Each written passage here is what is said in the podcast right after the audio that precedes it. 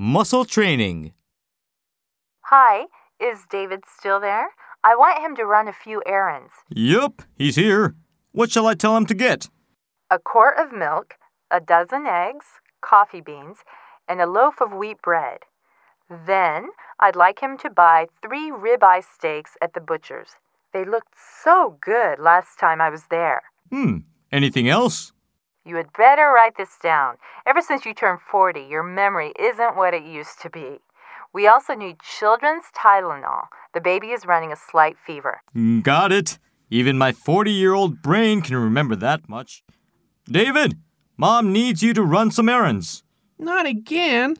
What does she need this time? Let's see.